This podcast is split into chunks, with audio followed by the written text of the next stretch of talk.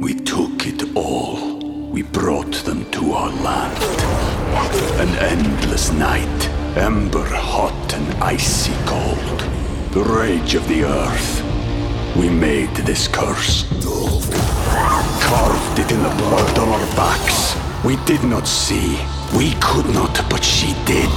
And in the end, What will I become? Senwa Saga. Hellblade 2. Play it now with Game Pass. TBS ポッドキャスト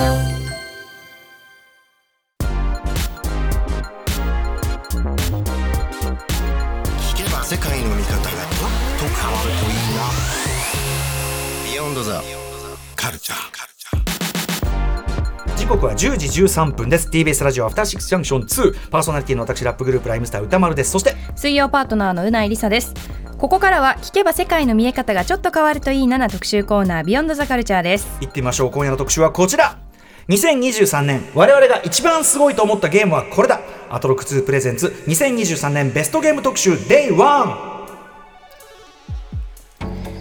各ゲームメディアやアワードがベストゲームのノミネート作品を公開しいよいよ今年のゲームシーンを総括するタイミングとなりました。そこでこのアトロック2では今週来週と2週にわたって番組ゆかりのゲーム系キュレーターの皆さんに今年のベストゲームを発表発表していただきます。はい、えー今夜電話電話ね1日目、え1週目登場していただくゲストはまずゲーム音楽専門 DJ のユースケサードさん。そしてライターの野井村さん、えー全盲のバイオリニストでゲーマーの白井孝明さん。このお三方他のメディアで聞けない切り口で今年のベストゲームを発表していただきます、えースタジオにお三方いらしていただきます。よろしくお願いします。よろしくお願いします。よろしくお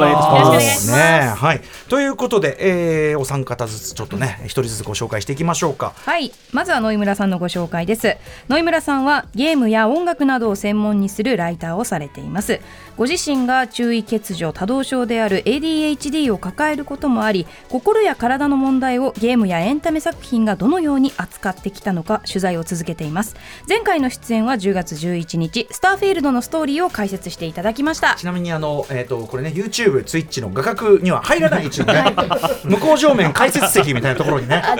えこの解説席野井村さんいらしておりますんで、はい、あの私のここっちの方向に、ね、いらっしゃるんでね、野井村さんよろしくお願いします。よろしくお願いいたしくお願いします。そしてはい続いてはユースケサードさんです、えー、ユースケサードさんはゲーム音楽専門 DJ として秋葉原のクラブモルモグラを拠点に活動する一方ブログサービスノートでゲームの評論記事を執筆しています番組では主に小規模、えー小予算で作られるインディーゲームを紹介していただいています前回の出演は10月4日2023年のベストパズルゲームビューファインダーをご紹介いただきましたビューファインダーやりました。ありがとうございます。ものすごいなんかこうなんていうのかさ散歩気分っていうか夢の中散歩気分っていうか、はいはいはいはい、そうですね。はいはいその感じがすごい心地よかったですね。現実っぽくないですよね。そうそうそう、はい。そしてやっぱお酒片手にはぴったりな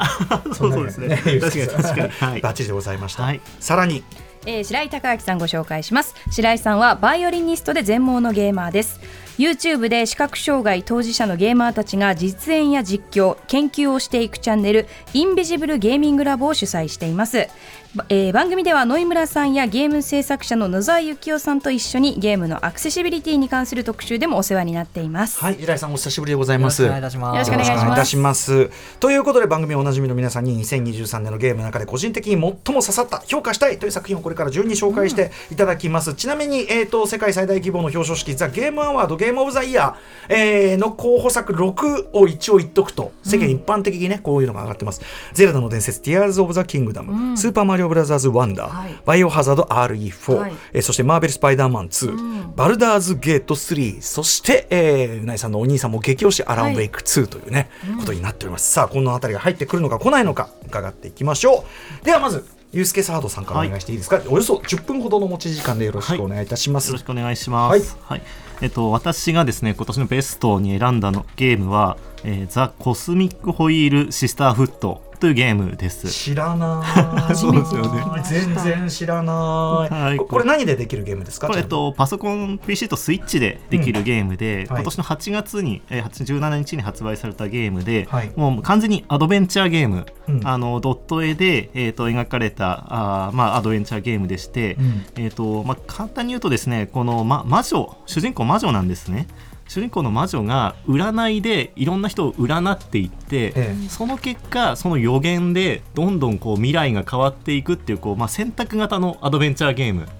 になるんですね。はいでえーとまあ、ちょっと画面的にはもうドット絵でほぼほぼ、まあ、一軒家みたいなところからもう画面はほぼ動かない、うん。その画面でなんかいろんな人がこう来て占ってまた帰ってって占,、うん。占いに来て帰ってってみたいな感じでずっと進んでいく。すごい地味なゲーそうムに地味です。ん見た目は結構地味なんですけど、これがめちゃくちゃ面白かったですほうほうほう。はい、ちょっとざっくりあらすじだけ言いますとこの主人公はですねタロットカードの占いがものすごい得意な魔女のフォルトゥーナという魔女なんですね、はい。でこの魔女は自分たちの魔女のコミュニティがあるんですけど、うん。そこが崩壊するっていう予言を読んでしまったと、うんうん。でその、まあ、魔女のコミュニティはそのせいで混乱してしまったのでその主人公の魔女のフォルトゥーナはその罪を問われて千年間の島流しになっちゃうんです。千年。白い千年、うんうんでその時にタロットカードも没収されちゃったと、はい。でその千年の罰の間あの200年経ったところでもうちょっとですね我慢できなくなって悪魔と契約して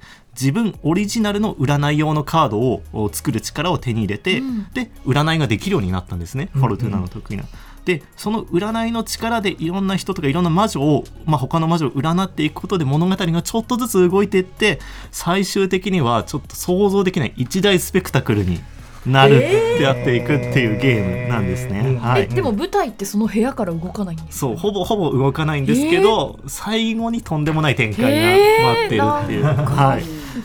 でですね。で、えっとこのゲーム、まあ、そういういわゆる選択型のアドベンチャーゲーム「まあ、ライフ・イズ・ストレンジ」とか「デトロイト・ビカム・ヒュン」みたいな、まあ、系譜のゲームなんですけど、ちょっとそれのゲームそういうゲームもちろん好きですけどちょっともう新機軸っていうか、うんそういうゲームからちょっと一次元上の次元に行ったなっていうゲームで、へーもう正直もうプレイ中に何回もすごいすごいってこうつぶやいちゃうくらい、えーそういう衝撃があったんで今年のベストゲームに選んだんですね。どこがそんなに？はい、そうなんです。で、えっ、と、まあ、一番はやっぱりそのシステムで、まあ、あの、簡単に言うとその占い、カードを使った占いをして、で、出てきたカードに対して、うん。こう、まあ、その魔女のフォルトゥーナがいくつかの解釈をするわけですね。うんうん。このカードはこうしタロットってそうだよね。解釈していくんですよね。そうですでその解釈の中で何を選ぶかっていうのがいわゆる選択型のアドベンチャーゲームプレイヤーはどの解釈を選ぶかっていうのが、あーまあこのゲームのシステムなんですけどさっきも言った通りあのそういう選ぶだけじゃなくてそのカードですね、うん。さっきも言った通りこのフォルトゥーナは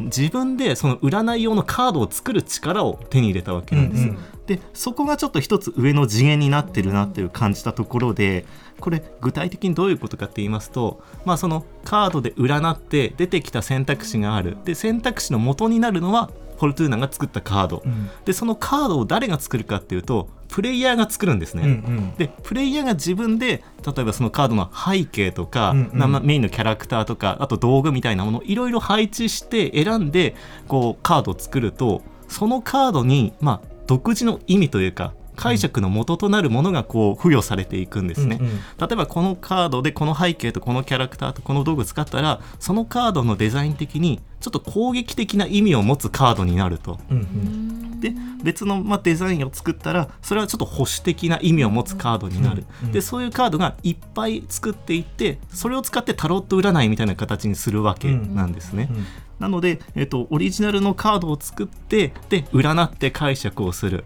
でこれがまあ一連の流れなんですけど、普通のゲームって、そのまあ、Life is Strange でもいいですけど、うんこうゲームの開発側がこう物語を提示してこの場面でこの選択肢を出します。さあ選んでくださいっていうところで、用意された選択肢ですよね。そうです悩むんですけど、このゲームって確かに物語のその場面で選択肢は出ますけどその選択肢はこれが作ってる。そうそうそう。選択肢の元になるカードっていうのはプレイヤー自身がデザインしてるので、うんうん。あのいわゆるゲーム開発側としてはここで選択肢は出すけど別にこんな攻撃的なカードを作るなんて誰も言ってませんよっていうような仕組みになるので、うんうんプレイヤーが作ったカードがそれが全部の選択肢の元になってしまうんですね。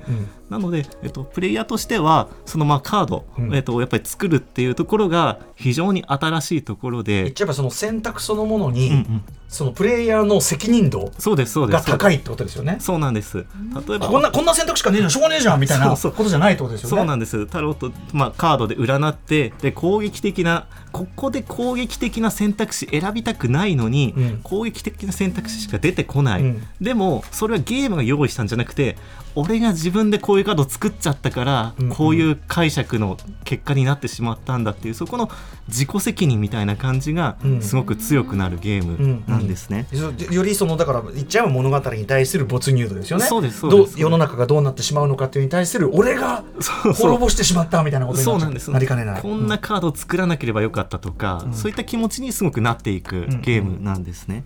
で、えっとまあ、プラスで言うとその選択肢をいくつか選ぶんですけど、うんこれやっぱり予言なんですね。占いでうん。そのフォ、主人公のフォルトゥーナが行わない予言なので、うん。いわゆるそのまあ例えばその選択肢でここで銃を撃つか撃たないかとか、うん。戦うか逃げるかとかじゃなくて予言なので、うん。そのカードで占った瞬間っていうのは別に何も起きないんですね。うんうん。ただそれが将来的に何かこういう結果として出てくる、まあこういったふ、まあ、いわゆる伏線になってるんですね。占いすべてが。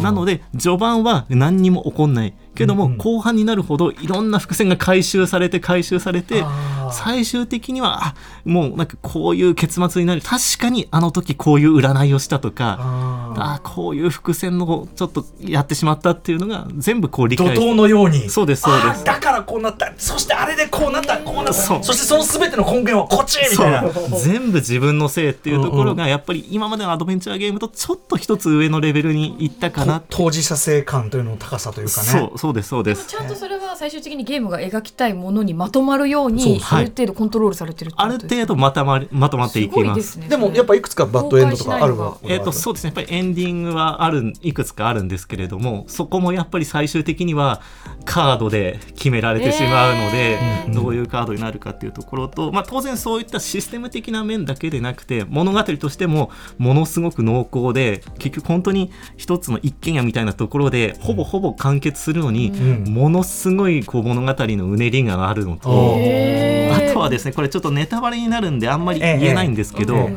ゲーム中盤で本当にゲームの仕組みそのものが変わるようなとんでもない展開があってあこれこういうゲームだったのかって何時間かプレイしてわかる、えーすごい。遊びたくなる説明ですね本当に。ナイスプレゼントねこね。れはびっくりしました、まあ、驚きのジャンルでいうと、まあ、ちょっと違いますけどあの、まあ、一去年か一昨年か出たあのインスクリプションみたいなああこれってこういうゲームだったのインスクリてプションもカードを作る。そうです自分で自作するゲームそうですそうですでカードで完結するかと思ったうんうんうんうらん。別の視点が入ってくる。このゲームもカードでまあ確かにカードで完結はするけど、そんなそんなことまでそんなシステムまで組み込んでくるのっていうのが面白くて、はい、へそうなんですよ。でもインスクリプションを踏まえても驚きがあるんですがなんかもうそういうゲーム増えてきたなっていう感じにもなってくるじゃないですか、なってきましたね。それでもはい。やっぱり驚きを、このシステムというか仕組みの変わり具合はちょっと体験したことなかったです、へーはい。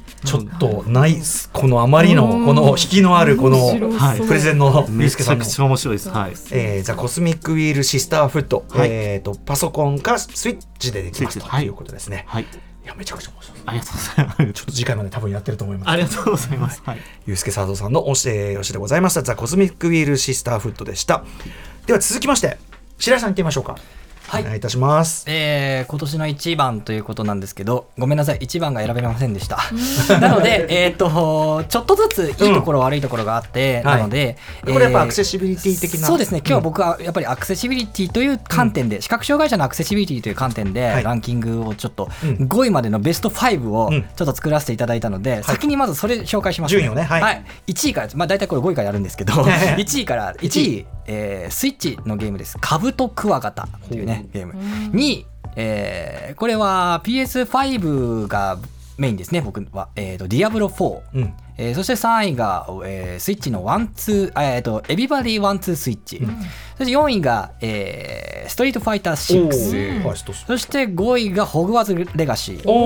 い。このはい。はい5つが、まあえー、と今年の僕が、えー惹かれたあー作品ということなんですけれども、うんうんえー、とい一つずつあの紐解いていこうと思うんですけど、はい。まず1位に選んだカブトクワガタ。もう今日はこの話が一番かなと思うんですけど、うんうんうんえーこれはあの小学館さんがメインであの開開発作られている、はい。えっと、スイッチで発売されているものなんですけど、要は、えーカブトムシとクワガタを大きいやつらが悪いカブトムシとクワガタがいる世界に飛ばされて、そのカブトムシとクワガタを、えっと自分の持ってるカブトムシやクワガタ虫で倒してゲットしていって、えーそれを集めていくというゲームなんですけど、あのもうカブトムシとか虫とかゲーム性はちょっととりあえずどうでもいいです。それは置いといて。それは面白いのはもういいんですけど、うん。そうじゃなくてこれの革新的なのは、うんえー音声読み上げがうん。全てのテキストで行われてるゲームなんですよ。うんうん。で、えーいつも言ってる僕もお話ししてるようにやっぱり僕ら視覚障害者は読んでくれないと、うん。やっぱりこうゲームの内容を把握できないっていう課題がずっとあるんですけども、うんうん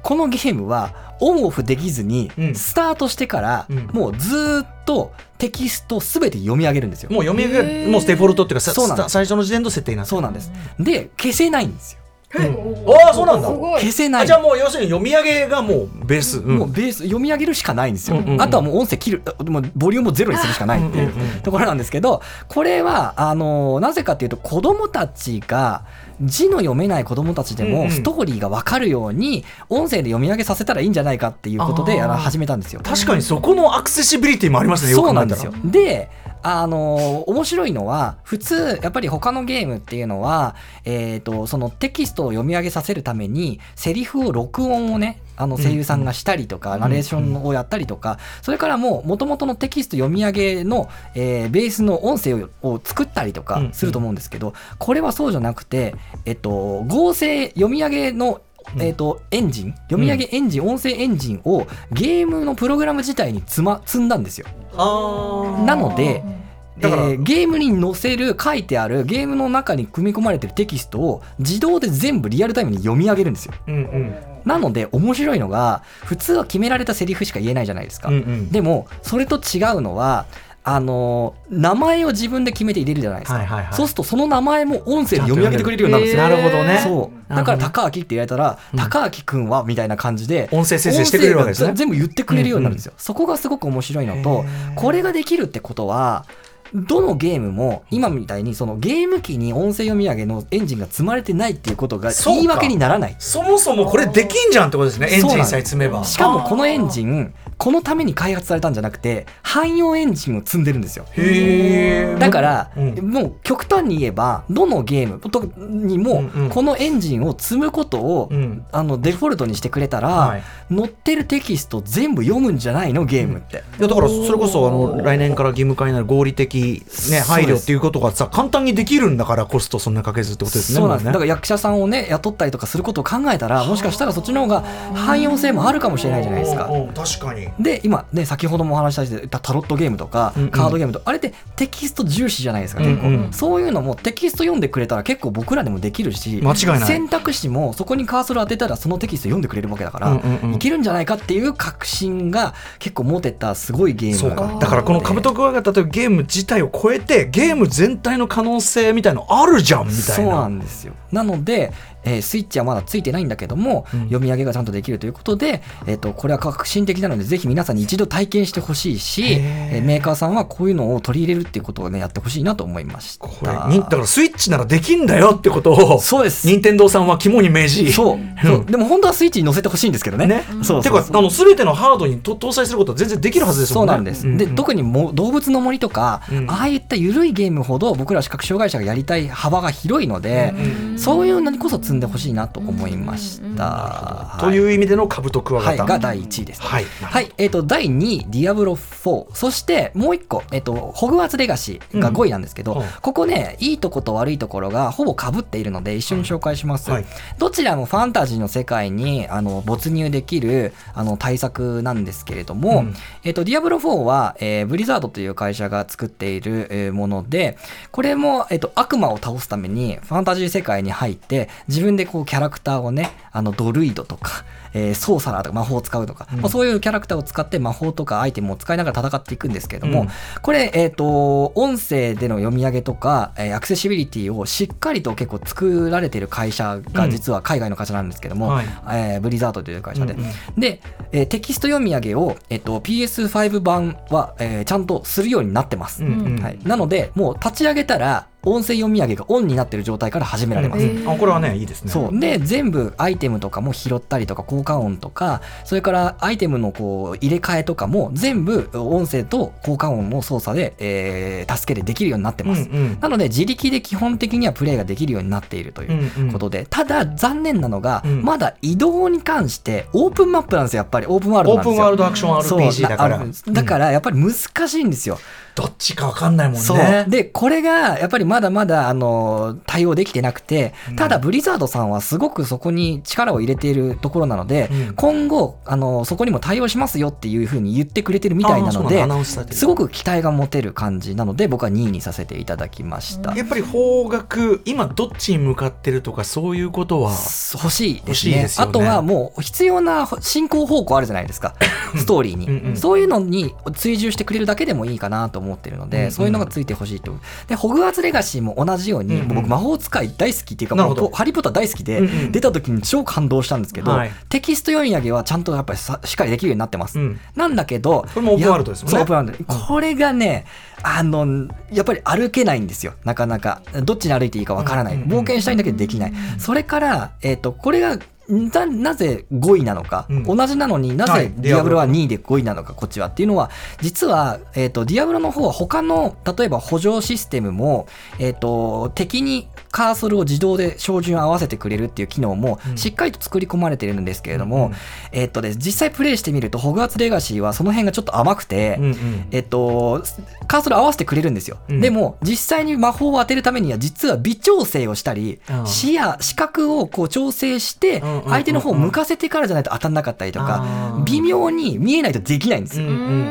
なので、ちょっと僕は5位にさせてもらって、すっごいもったいないんですよ。これはだからやっぱそのテキスト読み上げ、まあ、ゲーム性にもよるけど、はい。テキスト読み上げさえすればできるわけじゃないしそうなんです。読めばいいわけじゃなくて、やっぱり読むところは、でもちゃんとそこの読むところには監修が入ってくださってるみたいなので、うんうん。完璧にっていうぐらいテキスト読んでくれるんですよ。だからすごくストーリーがでもわかる。んだけどプレイのモニターはしてないの不思議ですよね。そこまでやって、そこがね分離しちゃうと、うん。結局のところアクセシビリティできてないじゃんって話になっちゃうので。だって1回でもプレイさせればわかるじゃないですかそうなんです、ね。なぜって僕らも思うんですけど、うんうん。そこをなんとか改善してほしいなっていうのでもったいない5位なんですね。ホグワーツレはいガシー、そして3位ですね、はい。えー3位は、えー、Everybody Wants Switch っていう、うん。これはまああのスイッチの、えー出た時に一緒に発売になったワンツースイッチっていうものがあるんですけどもこれの進化版っていう形でスイッチのコントローラー持っはい、ってパーティーパーティーゲームですね、うん。うん。だるまさんが転んだとか、えっ、と居合切りだったりとか、うんうんえっ、と手裏剣をこう叩き落としたりとか、うんうんうん。あのそういったゲームを音と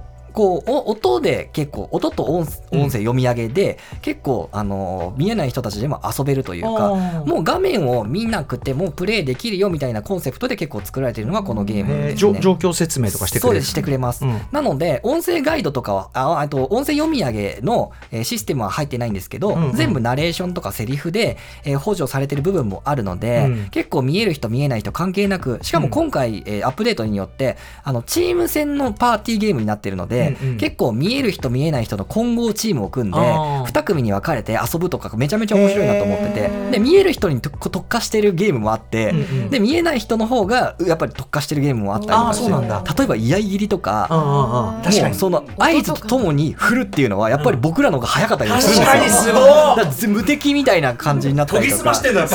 そう。でも見えないとやっぱできないゲームとかあったりとか、うんうんうんあとはもったいなくなんで3位なのかっていうと、あの結構タイマーを例えば、えっと料理ではい。パスタを茹でてるから10秒で揚げてねっていう、んうん。10秒で取り出しましょうっていう。のなん言うんだけど10秒っていうのを言ってくれないんですよじこの時間で取り上げてねっていうので10秒が表示されてるとか。それはちょっと爪の甘さですね。そうそうなんですよ。でも言ってくれればいいじゃんみたいな。普通に爪の甘さだよそれそうそうそう。言えそうですしね。そうなんですよ。そういうのがちょっと甘いなっていうのがあってでも見える人とプレイしたらすごい面白いので3位にさせていただきました、なんかその仕様として配慮があるのに本当にテストプレイの一つもなんでしないのかなってそうなん不思議になっちゃいますねそう。なんかねこれなんかポカじゃない？ただの。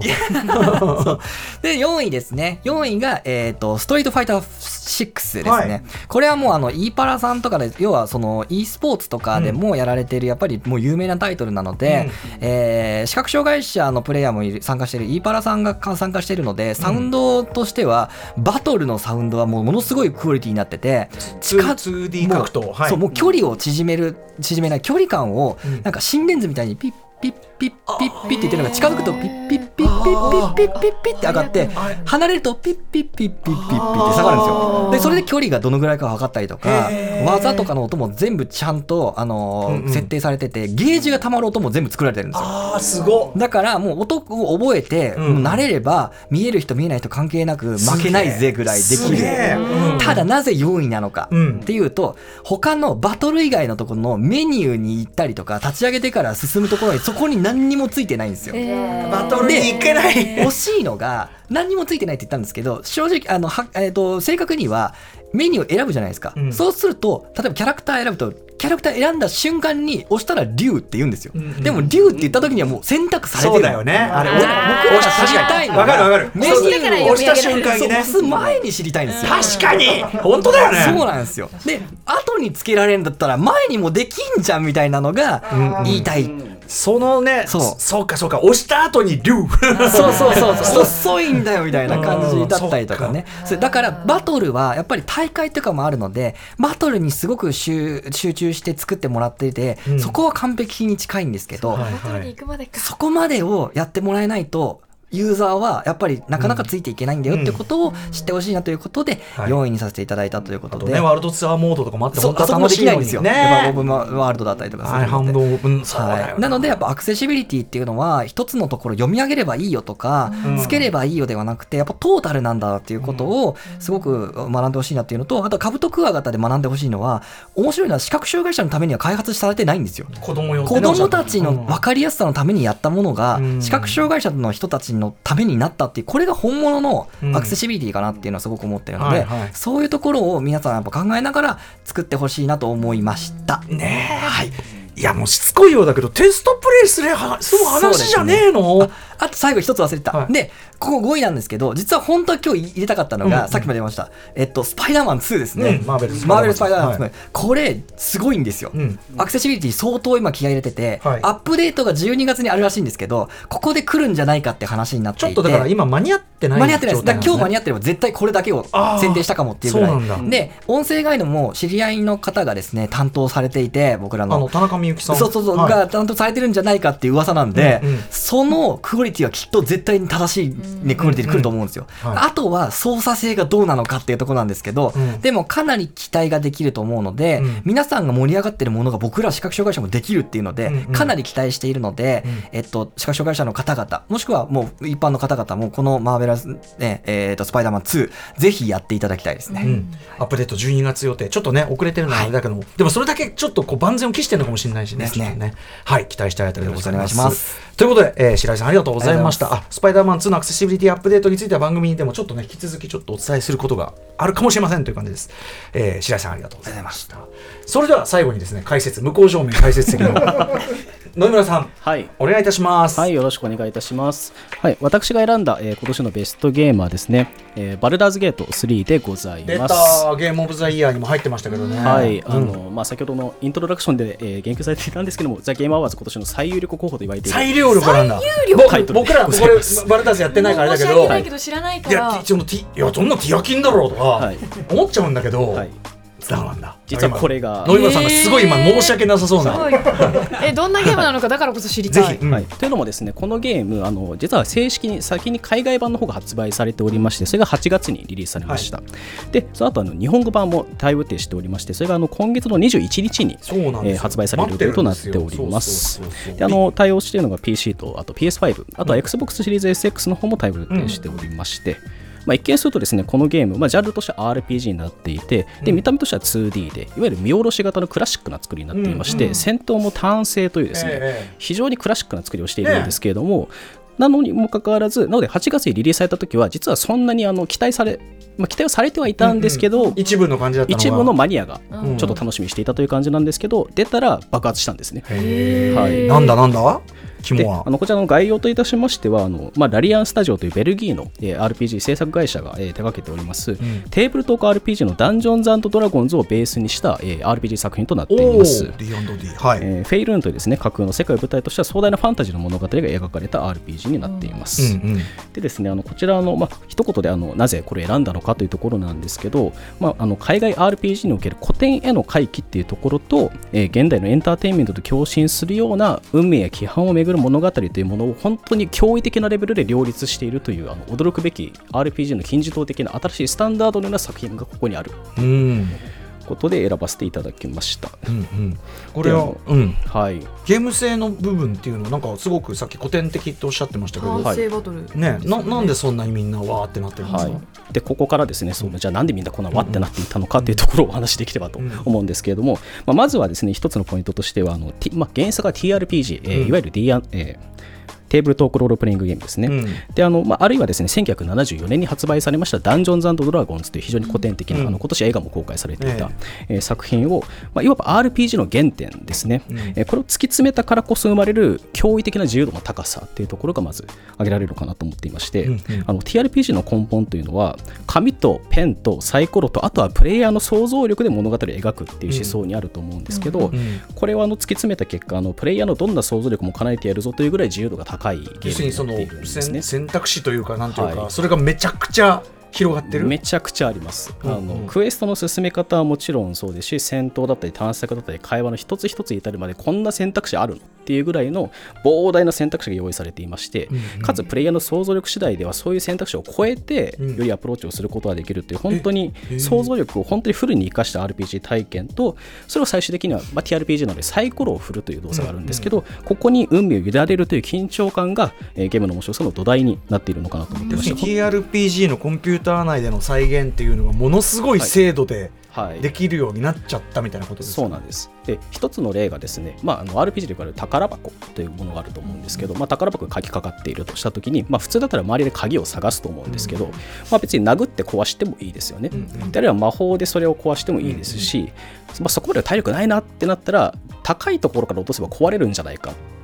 ってことで高いとこやる高いところから宝箱を持っていって落とすと割れて中身のものを取り出せたりするんですね。でかつ宝箱ってそれぐらい硬いってことは投げたら武器になるんじゃないかあって思いますよね。それを持ち帰って戦場に持って行ってモンスターに投げつけたらそれで攻撃もできてしまうと。そこまで一通りの自由度っていうのが本当に宝箱1個だけでももう備わっているっていうような。でこういうアプローチがもうずーっと無限にあるのでこんな選択肢あるんだっていう驚きがずっと続くんですね。うんうんうんうんそうかじゃあ、まあ、とにかくでもその TRPG やってるようなもう想像、そうもう自分の思った通りに自分やればいいよと、通りにも。へプレイできるのティアキンでも自由度の高さねにすごく驚かされましたけど、完全にそれがねアクションに還元されて、まあ、ティアキンとするならば、うん。それがある種、まあ、そうテキストなんですよね選択はね。基本的に選択がテキストになりますね。はい。なるほどなるほどさあさらにこの「バルダーズゲート3」でそういった自由度っていうのがあくまで土台なんですね。うん土台でその上にストーリーテリングというものが乗っかってきまして、まあ、そこの中でも特に今回語りたいなと思っているのが、まあ、仲間たちの運命や規範と対峙する物語の重厚さというところなんですね。あくまで今のは土台です。で本当にあの RPG の醍醐味といえば仲間のキャラクターたちの存在だと思うんですけれども、うんまあ、あの本当に魅力的なキャラクターたくさん登場するんですけれどもその多くはですね種族や信仰といった出自あるいは、えー主人とか家族といった関係性などをめぐって自分らしさとあるべき姿、まあ、規範ですねの狭間に立っているようなところから皆さんスタートしていくんですけれどもそんな仲間たちと冒険を通して何度も何度も対話を重ねていってそこで RPG としての選択肢というものをこちらから、えーまあ、選んでいくんですね。なので友人や恋人として自分の考えを伝えながらその状況と寄り添っていくっていうプロセスを冒険を通してずっと味わっていくことになるんですね。でいわゆるこういう RPG の仲間のキャラクターってもう筋書きが決まっていたりだとか、あるいはちょっとしたサブクエで消化されてしまったりっていうことがあると思うんですけど、このゲームはあの最初から最後までずーっと友人の物語が動いていきますので、プレイヤーの選択をずっと反映しながら本編と並走してそれぞれの運命がどんどん決まっていってそちらの方向に自分も連れ添っていくっていう体験を味わうことができると。もっと言えばだからそのどういう人かみたいなのもそのずっとそれによってこうなんていうかな、はい。変わってくるっていうか変わっていきます。見えてくるっていうか、はい接し方次第では信仰も変わっていきますし、うんうんうん種族との向き合い方も変わっていきます。最初からこういうキャラクターっていうのが引き出されていくっていうよりはそのず形成されていくに近い感じですかね。はい、もう完全にその友人として本当に恋人としてあるいは恋人として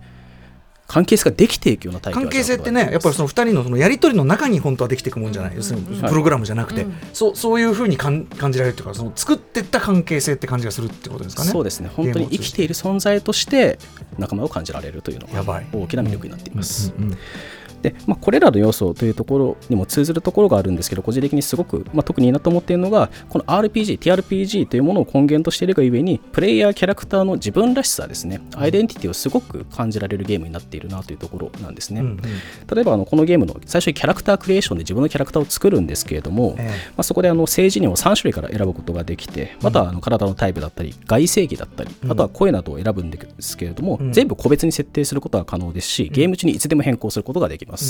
で、その内容はゲーム内の恋愛要素には全く影響しませんので、作中で、さらに作中にはクリアなキャラクターというのもたくさん登場するので、まあだからどの性別とかのジェンダーとか選んでもどのバランスであっても、はい、こう自分らしくはい、あなたの冒険を楽しんでくださいというのを環境と整っていると。うんでまたですねその、まあ、劇中に出てくる、まあ、あるキャラクターを演じた人物というのがですね、まあ、撮影中に ADHD を抱えていることが発覚したんですけれども、うんうんえーそれを役柄に合わせてその症状を抑えるのではなくて、むしろ制作陣がそれをキャラクターのライティングに反映するっていうアプローチを取ったんですね。でそうすることでもともと想定してたものにもずっと魅力的で奥行きのあるキャラクターができていったみたいな逸話があったりだとか、あとは作中でラブシーンロマンスシーンがあるんですけどもここに実はあのインテマシーコーディネーターが起用されておりまして、性的な親密な表現とかに演者のまあなんか心理に配慮したね。はい。配慮する。はい。なの番組の特集しましたはい、なのでそういったさまざまな面においてレプレゼンテーションというのを感じられるんですけど、まあ、こういうこと言うと皆さんあの現代的だねみたいなことをおっしゃられるんですけども、実はこれ TRPG がもともとということを考えると逆にこれって当たり前のことなんですね。というのも TRPG というものはもう参加したプレイヤーが自分の作りたいキャラクターを作って自分だけの物語を歩むというところがルーツにあるので、逆にその例えば ADHD の人は ADHD のキャラクターとしてその冒険今まで楽しんできたわけでそれがビデオゲームでもできるっていうようなことですしクイアな、えーそうですね、あの方々もあのそういった自分のキャラクターを自分で作って楽しむことができる。でこれは70年代から行われてきたことで、それがビデオゲームになって、今遊ぶことができるっていうのがで古典を突き詰めたがゆえに現代に刺さる作品が仕上がっているという。だからなんていうかなすごいテクノロジー的にめっちゃ新しいことしてるわけじゃないのに、あのなんていうかな。あこれができたんだみたいな、テレビゲームってみたいな。そうです。RPG ってこういうものだったんだっていう発見に満ちた一作になっているとなんかもともとあるストーリーをなぞるんじゃなくて、はい。自分たちで作っていくし、はい。まあ、その自分のなりたい自分としてはい。ロールを、まあ、や演じていけるっていうかね、はい。プレイしていけるってことですもんね。なるほどということで選ばせていただきました。それだけ膨大な選択肢を作ったからこそ、はい。そうだよね。自分が積み上げているように体感できるはい。ってことなんですよね。本当にあのいろんな人たちをおすすいろんな方におすすめして一緒にプレイしたりしているんですけれども、誰とも物語が被ってないです。そうかすごい。なんか絵面的にちょっと正直ね我々結構日本のプレイヤー馴染みのない感じの絵面だったんで、ちょっととっつきづらさも感じてたんですけど、これがぜ私も自由度高ければね、もう TRPG このこんなホラー穴入んねえからみたいな、はいそういうのもできるわけですよね。はい、一向に入らないホラー穴 一向に進まない。みんな周りはイライラしてるっていうね。ということでバルダーズゲート3が野井村さんの推しでございました。ありがとうございます。はいい、やでもなんか進化説明されなきゃあんまり分かんなかったところからこれ良かったね。これね。はいといったあたりで改めて本日お三方ベストゲームを挙げていただきました。ちょっとおさらいしておきましょう。えー、ゆうすけサードさんのベストゲームは任天堂スイッチパソコン用ゲーム、えーザがザ・コスミックホイールシスターフットです、えーそして白井さんのアクセシビリティベスト5はまずトップとして任天堂スイッチのカブトクワガタ、えーそしてディアブロ4と、えーホグワーツレガシーが同着ということですね、そしてエブリバディワンツースイッチさらにストリートファイター6また、えー今月アップデートされるというマーベルズスパスパイダーマン2ということです、そして野井村さんのベストゲームは、えー今ご紹介していただきましたプレイステーション5そして XBOX シリーズパソコンなどで遊べるバルザーズゲート3ということでした、はい。21日に日本語アップデートがあるということです、だからあれですね。まずコズミックウィールシスターフットをやって21日まではそれでやると、ボリュームそんなあこっちはそんなない感じですか、そうそうですね、もう僕は6時間かそれくらいでコンパクトに。7時間くらいですかね。はい。やりました。はい、今ちょっと谷巻なんでこれすごいいろいろ教えてくれて嬉しい感じでございます。ということでお参加本当にありがとうございます。バッチリでございました。素晴らしいプレゼンでした。えーそれぞれにじゃああの皆さんのねお知らせ事なんかもちょっと伺っていきたいと思います。まあ、じゃあゆうすけさん。はい、はいえっと、私、えっとまあ、ノートとかあのブログサービスのノートですとかで、えっとまあ、ゲームの記事書いてたりあと今月の21日、えー木曜日、えー秋葉原もぐらというクラブにて DJ をしますのでよければ遊びに来ていただければと思います、うんはいはい。えーそしてじゃあ白井さん。はい、えっ、と、ゲームのアクセシビリティの研究のお配信を、えーインビジブルゲーミングラボというね、えー略して IGL チャンネルというところでやってます。えーそれとですね、あの、僕、白井高明のあの YouTube チャンネルもおありまして、えーどちらを見ていただいてもですね、えー情報出てくるかなと思いますので、えーあと僕一応バイオリニストなので、もちろん演奏の動画とかですね、あとクリスマスライブとかもやってますので、よかったらホームページも見ていただけたら嬉しいです。そうだ俺前からはい白井さんライブコーナー出てくんないとって話してたのにね。僕も出たいっていつも言ってるんですけどそうだよ。全然出してくれないんですよ。全然いやそんなことないそんなことない。そんなことない。そんなことない。よろしくお願い。しますよろしくお願い。しますはい、はい。そして、えー、野村さんはい、あの私、DJ もライブもしていないんですけれども、あのえー X あのツイッターアカウントの方であの取材した記事などアップしておりますので、あのそちらの方ご確認いただければと思います。はい、ということででもまさにお三方ならではのねプレゼンが3人ともプレゼンうますぎでやばいねやっぱやりたくなりましたね。はいということで、えーベストゲーム特集 Day1 はこれにてお開きでございます。ゆうすけさん白井さん野々村さんお三方ありがとうございました。ありがとうございました来年来年もよろしくお願いします。ハッシュタグ歌丸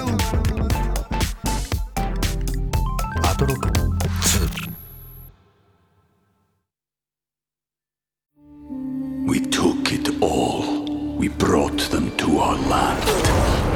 An endless night, ember hot and icy cold. The rage of the earth. We made this curse.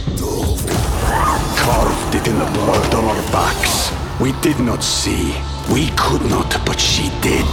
And in the end, What will I become? Senwa Saga. Hellblade 2. Play it now with Game Pass.